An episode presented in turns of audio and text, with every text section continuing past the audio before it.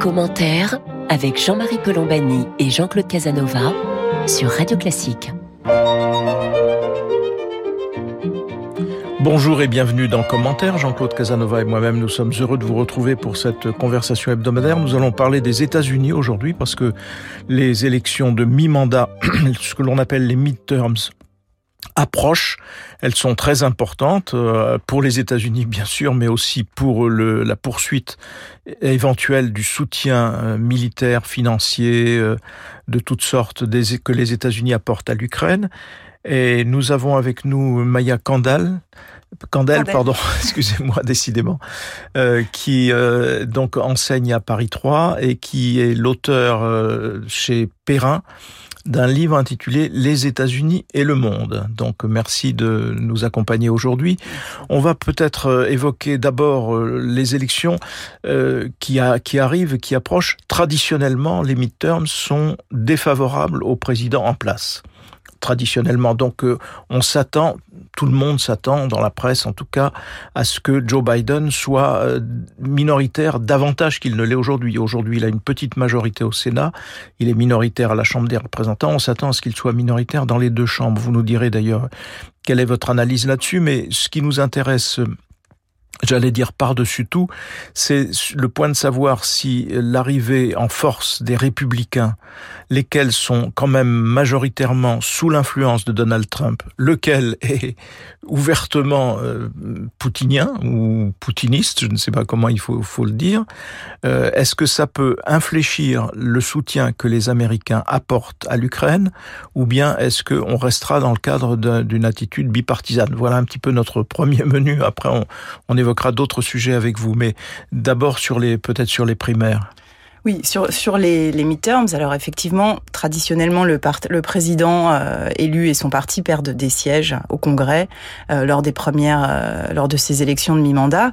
Aujourd'hui, Biden et le Parti démocrate donc détiennent la majorité au Congrès dans les deux chambres. donc à la Chambre des représentants, c'est une majorité très faible de trois sièges, puisque deux membres sont allés dans, dans l'administration. Disons qu'il suffit au Parti républicain de gagner cinq sièges pour devenir majoritaire à la Chambre des représentants, et c'est ce à quoi on s'attend aujourd'hui.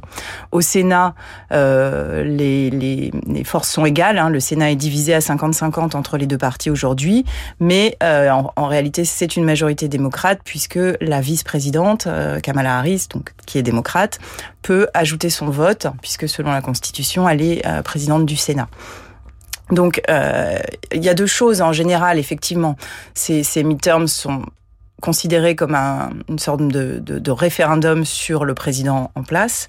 Aujourd'hui, le président Biden a des chiffres de, de popularité plutôt bas. Euh, bon, dans le contexte très polarisé actuel, qui fait que, en général, enfin de plus en plus, un parti adore son président et déteste l'autre, et donc c'est, il est extrêmement populaire côté démocrate, extrêmement impopulaire euh, chez les républicains. L'autre facteur qui est qui est important dans les midterms, c'est l'état de l'économie. Et là, ce qui est intéressant, c'est que euh, en fait, c'est quelque chose qui est un peu ambigu euh, puisque là les derniers chiffres sont, sont parus euh, cette semaine, euh, donc qui montrent une croissance de l'économie américaine au troisième trimestre. Or, les républicains font campagne euh, depuis des mois sur la récession. Euh, donc Biden était très content de ces, de ces derniers chiffres, mais en réalité, ce qui compte pour les Américains, la situation de l'emploi est aussi plutôt bonne aux États-Unis. Mais ce qui compte et ce qui est matraqué dans, dans toutes les, les, les, propos de campagne et les spots de campagne, les publicités euh, aujourd'hui euh, par les républicains, c'est l'inflation. Euh, et effectivement, les États-Unis connaissent une inflation importante. Alors, là encore un peu à nuancer. Par exemple, les prix du gaz aujourd'hui, euh, les prix de l'essence, pardon, euh, aux États-Unis sont revenus au niveau euh, qu'ils avaient avant le début de la guerre en Ukraine. C'est pas le, c'est le premier producteur, hein, c'est un pays producteur d'énergie, donc c'est pas la même situation euh, euh, que, que celle que nous connaissons ici en Europe.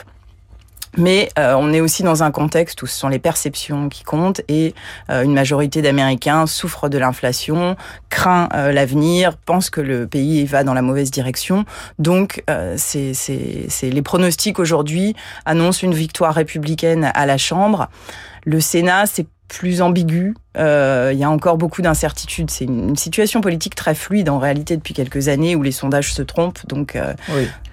Je me suis trompé aussi tout à l'heure parce que je mettais déjà les démocrates en minorité à la Chambre des représentants alors qu'ils sont tout, tout, tout petit peu majoritaires majorité. encore euh, et de, et de, très très peu. Jean-Claude euh, Casanova. Oui, sur la, la, situation économique est ambiguë parce que ils ont les derniers chiffres de croissance du trimestre, c'est 2,5 de croissance, donc très supérieur à ce qu'on annonce en Europe, et un, un taux d'emploi à 3,5%, c'est-à-dire euh, le plein emploi. Même les travailleurs illégaux aux États-Unis ont un taux d'emploi supérieur aux immigrés légaux. Donc la situation de l'emploi est bonne et l'inflation l'inflation, l'inflation, ça veut dire une hausse des prix, mais aussi une hausse des salaires. Donc en fait, peut-être une, baisse du salaire réel, on ne sait pas. Mais donc ça crée normalement un sentiment d'euphorie. Donc c'est la, crainte de l'inflation, c'est une crainte un peu abstraite, si vous voulez. C'est pour ça qu'on ne sait pas très bien quels seront quels seront ses effets. Et le parti, le parti républicain gagnerait évidemment si les républicains sont très unis si euh, la gauche du Parti démocrate, mais la gauche du Parti démocrate s'est affaiblie, si vous voulez, ce qui servait de punching ball aux républicains n'a pas l'air d'être de revendiquer excessivement. Euh, Est-ce que la question de l'avortement jouera? On ne sait pas très bien, si vous voulez. Donc euh, tout, tout va dans le sens de ce que dit notre invité. Normalement, les républicains devrait gagner, mais gagner légèrement, pas, pas, pas gagner massivement. Et c'est une situation traditionnelle aux États-Unis qu'un président soit en situation de cohabitation avec le Congrès. Le Congrès a des pouvoirs considérables, le Sénat, mais tout est négociable, si j'ose dire, et Biden est un très vieux parlementaire. Euh, euh, il a pas mal réussi dans sa gestion du Sénat, si vous voulez. Je crois que logiquement, sauf si ce que l'on dit sur lui, mais on ne sait pas si ce sont ses adversaires qui le disent, si euh, c'est réel, si les effets de l'âge atténue son, sa capacité politique. Je ne sais pas quel est l'état réel de fraîcheur politique. En tout cas, sa capacité pour décider de l'aide à l'Ukraine n'a pas été entamée. C'est au moins ce que l'on peut voir jour après jour, puisque le soutien américain est constant. Euh, Maya Kandel, est-ce que le, le leader euh, actuellement de la minorité républicaine, donc à la Chambre des représentants, s'appelle McCarthy, et il a pris récemment des positions qui pouvaient faire douter de la continuation du soutien américain à l'Ukraine. Il a été, semble-t-il, euh, un petit peu corrigé par euh, un certain nombre d'élus de, républicains. Donc il y a probablement un débat. Un débat va s'ouvrir certainement chez les républicains pour savoir si euh, on maintient le cap choisi par Joe Biden ou bien si, au contraire, on considère comme, au fond, une bonne partie, j'imagine, de la base trumpiste si on considère que euh, l'Amérique n'est grande que quand elle est petite, c'est-à-dire quand elle est repliée sur elle-même, Maya Candel. Oui, il faut. Alors, il y a plusieurs choses dans ce dans cette euh, discussion. Effectivement, d'abord, il faut se rappeler en mai euh, dernier, donc à un moment où vraiment le soutien de, de l'opinion, de la classe politique à, à, à la défense de l'Ukraine, à l'aide américaine à l'Ukraine, c'était vraiment était à son maximum. Donc c'est à ce moment-là que Joe Biden, justement, anticipant les midterms, la campagne, etc., a demandé au Congrès un vote d'aide de 40 milliards de dollars. Donc une somme quand même tout à fait euh, conséquente, même pour les États-Unis. Hein. Bon, sans parler de la France, à peu près notre budget euh, défense euh, annuel. Donc et déjà à ce moment-là, cette, cette, cette aide a été votée. Donc c'est moitié militaire, moitié d'autres formes d'aide économique, humanitaire, etc. déjà à ce moment-là, à la Chambre, 57 républicains ont voté contre. Donc, euh, et, et c'est ça qui est important de voir, c'est-à-dire à ce moment-là déjà, ces républicains qui étaient euh, les plus trumpistes, les plus euh, euh représentatifs de cette euh, aile euh, beaucoup plus, enfin de cette aile d'extrême droite, hein, si on peut dire les choses comme nommer les choses comme elles sont, avaient voté contre cette aide à l'Ukraine. Et un certain nombre de candidats aussi aujourd'hui, hein, je pense en particulier euh, candidat au Sénat dans l'Ohio, qui quand même des chances de, gagner dans cet État. Euh, J.D. Vance, qui lui aussi est quelqu'un de très euh, trumpiste.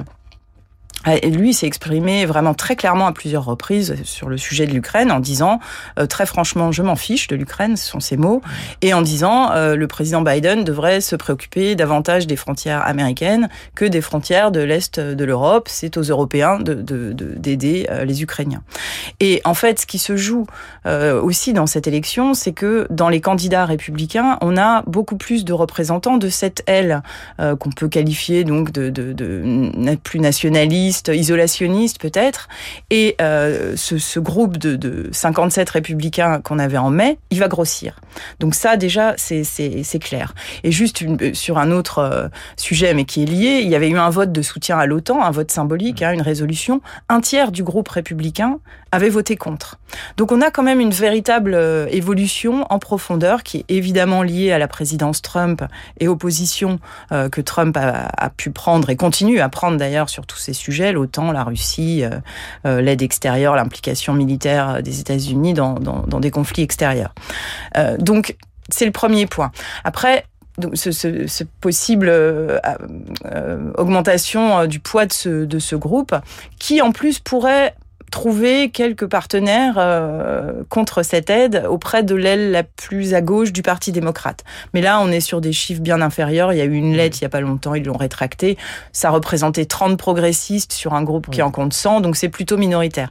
Mais l'autre point qui, qui est vraiment, qui je pense est plus important en fait par rapport aux conséquences de, de ces midterms et de ces nouveaux élus républicains, vous parliez de Kevin McCarthy, euh, il y a une chose qui est très, qui est quand même assez notable, c'est que déjà en 2020 et à nouveau cette fois, euh, le Parti républicain n'a pas de programme. Il n'a pas de proposition politique. Ses participations au débat, à la campagne, euh, c'est pour dénoncer euh, l'agenda, le, programme démocrate sur le plan social, culturel, pour dénoncer l'inflation, pour dénoncer euh, toutes sortes de, politiques, mais il n'y a pas de, contre-proposition. En 2020, Trump n'avait pas de programme. Là, finalement, McCarthy a sorti un espèce de manifeste, bon là aussi, qui, exprime surtout beaucoup de, colère, de ressentiment, euh, mais qui, pour les propositions concrètes, finalement, on a des propositions. Moi, très franchement, ça me fait penser à ce que fait Biden. C'est des propositions de politique industrielle, de préférence nationale. Ça ressemble beaucoup à ce que ce qu'a fait euh, l'administration démocrate euh, depuis deux ans. Et en fait, le programme, et d'ailleurs il est exprimé, euh, c'est un programme d'obstruction.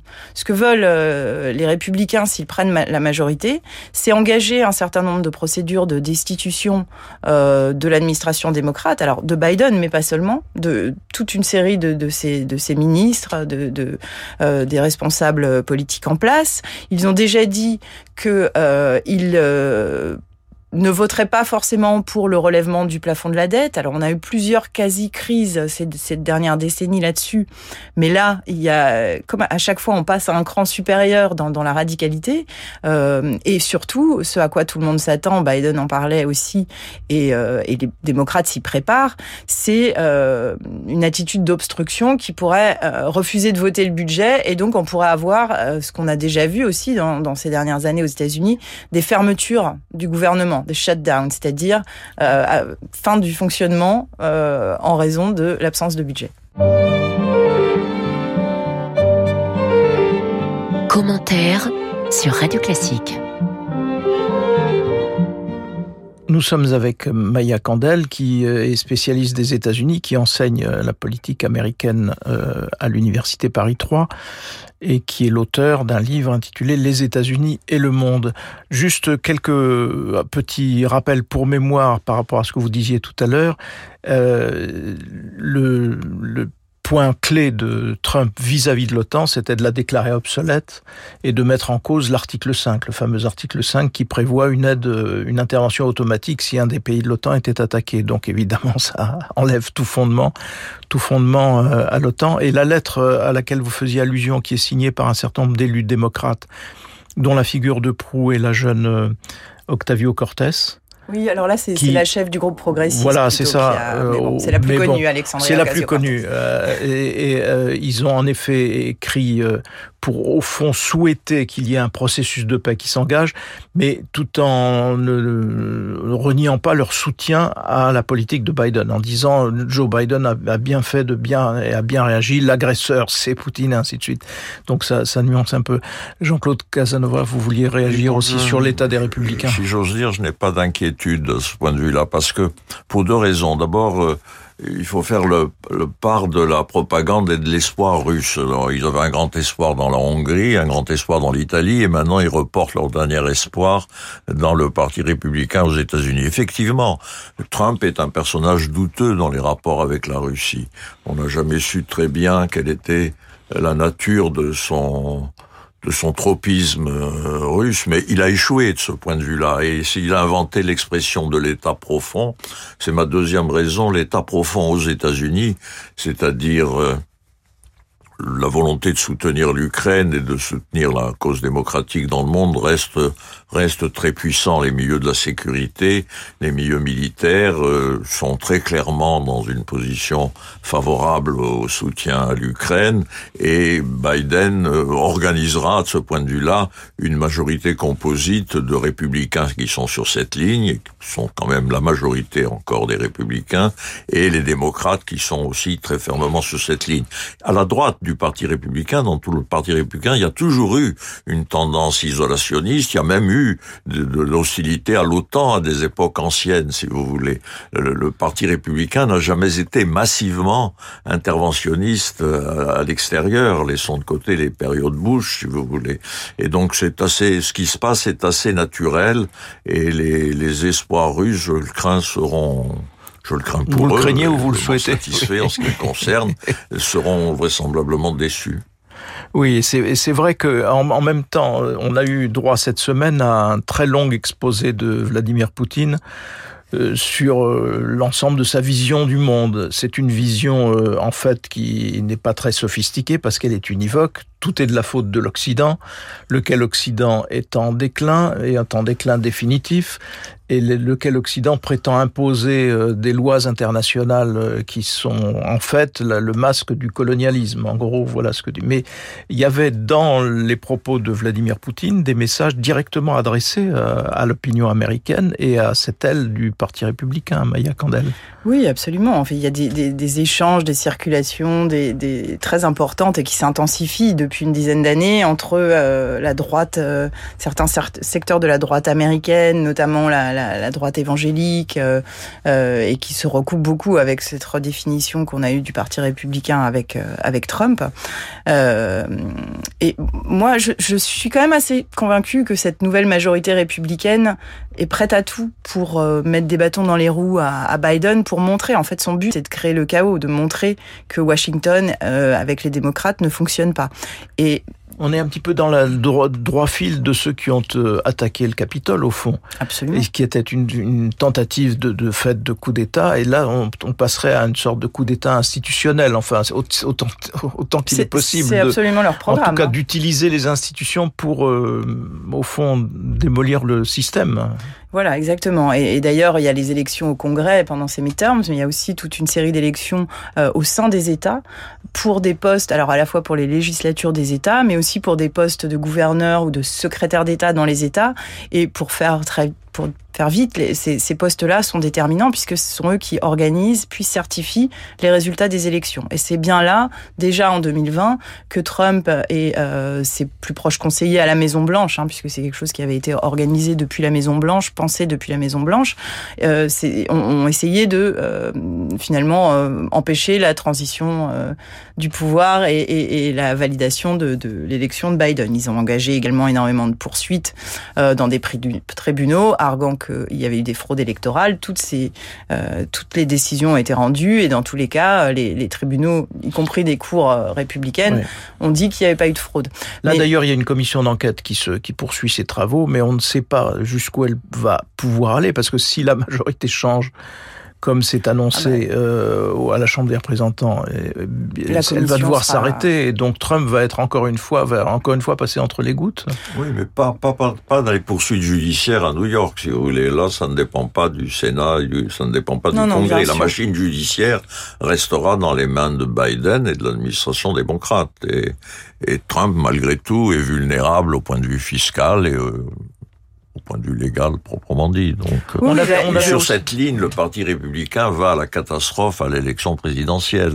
Il, une partie du Parti républicain va le, le perçoit, si vous voulez. Donc, euh, euh, les- dès, dès le lendemain des élections de mi-terme, on va commencer à penser à l'élection présidentielle.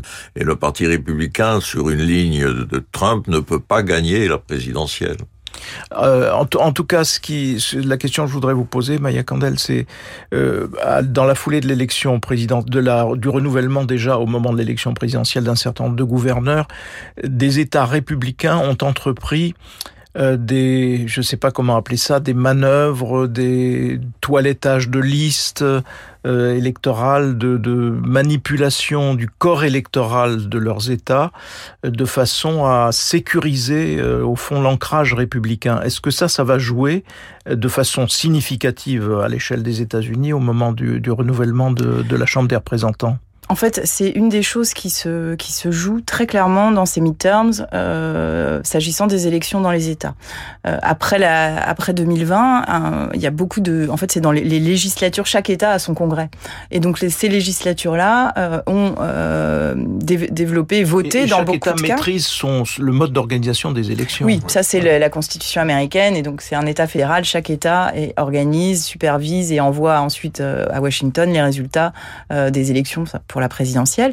Et donc beaucoup de législatures ont voté des lois qui, très concrètement euh, conduisaient à restreindre l'accès euh, l'accès au vote. Mais en fait, euh, très peu de ces lois finalement ont été promulguées parce que les gouverneurs, euh, tout comme le président au niveau fédéral, les gouverneurs ont un droit de veto. Et dans, dans un certain nombre d'États, euh, ce sont des gouverneurs démocrates.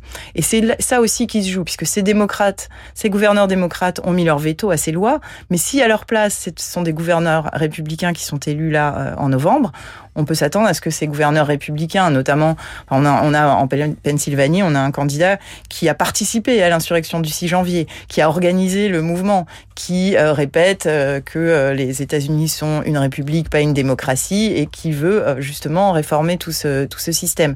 On a la même chose en Arizona, on a ça, et, je cite ces États parce qu'on sait que dans les deux derniers cycles, ce sont les États qui ont déterminé l'issue de la, de la présidentielle. C'est un système indirect pour l'élection présidentielle, bien sûr, aux États-Unis. Donc je crois que là, il y a un, des gros enjeux, un des principaux enjeux de ces élections euh, se, joue, se joue aussi à ce niveau, donc des États, sur l'organisation des scrutins et de la démocratie américaine.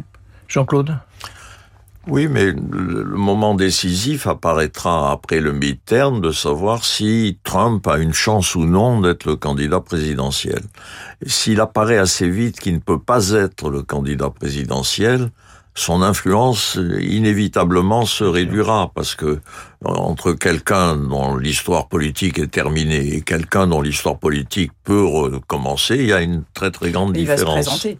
Il va se présenter. Son, moi, je pense que son. et- et- Vous pensez qu'il sera le candidat républicain à la Ah oui, il prochaine va se présenter aux primaires. Après, Ah, oui. il, il sera pas le seul. Donc, euh, on voit il- d'autres il gens est se préparer. que les- les- si j'étais démocrate, je souhaiterais que Trump soit le candidat, parce que je crois que la difficulté, c'est très difficile d'être réélu après une période d'absence et la Nixon probabilité. avait réussi. Pardon? Nixon avait réussi. Oui, bien sûr, mais Nixon était plus jeune et plus intelligent, plus honnête. euh, euh, Oui, Trump comparé à, Nixon, est un- est un- Oui. Nixon devient un ange si on le oui. compare à Trump. C'est vrai. Euh, y a juste un mot pour, avant de terminer. euh, il y a une furieuse bataille en ce moment en Géorgie. Euh, donc, euh, on se souvient que la Géorgie avait été un des points clés de l'élection euh, présidentielle, euh, Maya Kand- Oui, oui, absolument. La, la, la Géorgie a été vraiment a joué un rôle central en 2020. D'abord parce que le, le deuxième tour de, de l'élection, c'est une, une sénatoriale. Là aussi, c'est différent. C'est une sénatoriale à deux tours. Donc, si ça se trouve, on n'aura pas la réponse tout de suite. Il y aura un deuxième tour. C'est possible. Euh, en 2020, en fait, il y avait eu un deuxième tour qui avait eu lieu le 5 janvier, qui avait donné donc grâce à, à la victoire des deux sénateurs, des deux candidats démocrates, qui avait donné la majorité euh, au Sénat Au Sénat, au, au Joe parti Biden, des oui. démocrates. Et puis, bien sûr, la, la Géorgie était au cœur du, du, du, de ce- du grand mensonge, euh, pour reprendre l'expression américaine de Trump. Donc, ce mensonge de dire que c'était lui, en fait, qui avait gagné et que les, les, démocrates auraient triché et que Biden était illégitime. Et On c'est là qu'il s'adresse au secrétaire d'État de, de la Géorgie pour lui dire donne-moi 11 000 ou 12 000 voix Absolument. pour pouvoir corriger le résultat du scrutin. Exactement. Donc ça et ça ça, on a l'enregistrement, on a la voix de Trump, etc. Et ce secrétaire d'État a résisté. Le gouverneur de Géorgie a également résisté. c'est un des États d'ailleurs où pendant les primaires, c'est pas le, le, son adversaire trumpiste, qui a, qui a, gagné. Mais en fait, ça a été, c'est arrivé au début du cycle des primaires en avril. On a pensé que ça signifiait la fin de l'emprise de Trump, et en fait, ça a été la, la grande exception de ces, de ces primaires. Voilà, en tout cas, c'est un enjeu considérable, ces primaires, parce qu'en effet, on observera très vite euh, ce que seront les prises de position des nouveaux élus, du nouveau patron de la Chambre des représentants, de, la majorité de la Chambre des représentants, si elle est républicaine, euh, et ainsi de suite, pour savoir si euh, Joe Biden va pouvoir continuer son soutien à l'Ukraine ou bien ou s'il va y avoir une période de flottement que Poutine attend ou, appelle de ses voeux en tout cas. La, seule chose, le seul point important, c'est qu'après les élections, on a encore deux mois de session du Congrès qui sont euh, qui sera le Congrès actuel. Et je pense que les démocrates, ça va être une des sessions, les, on appelle ça lame duck, avant le nouveau Congrès, en tout cas. les plus chargés de l'histoire récente, puisqu'ils vont essayer de faire passer un, maximum. de choses, dont l'aide à l'Ukraine. Dont l'aide à l'Ukraine. Bien, merci, euh, merci Maya Candel de nous avoir accompagnés aujourd'hui. Je rappelle que vous en enseignez donc euh, chercheuse associée. Chercheuse associée pardon à l'université Paris 3 d'une part et d'autre part autrice d'un livre intitulé Les États-Unis et le monde qui est paru chez Perrin et dont nous recommandons évidemment la lecture. Merci à vous donc de nous avoir accompagnés aujourd'hui. Merci à vous toutes et à vous tous de nous être euh, fidèles, de nous prêter attention. Jean-Claude Casanova et moi-même, nous vous souhaitons un bon week-end et vous tenons rendez-vous samedi prochain pour une autre édition de commentaires.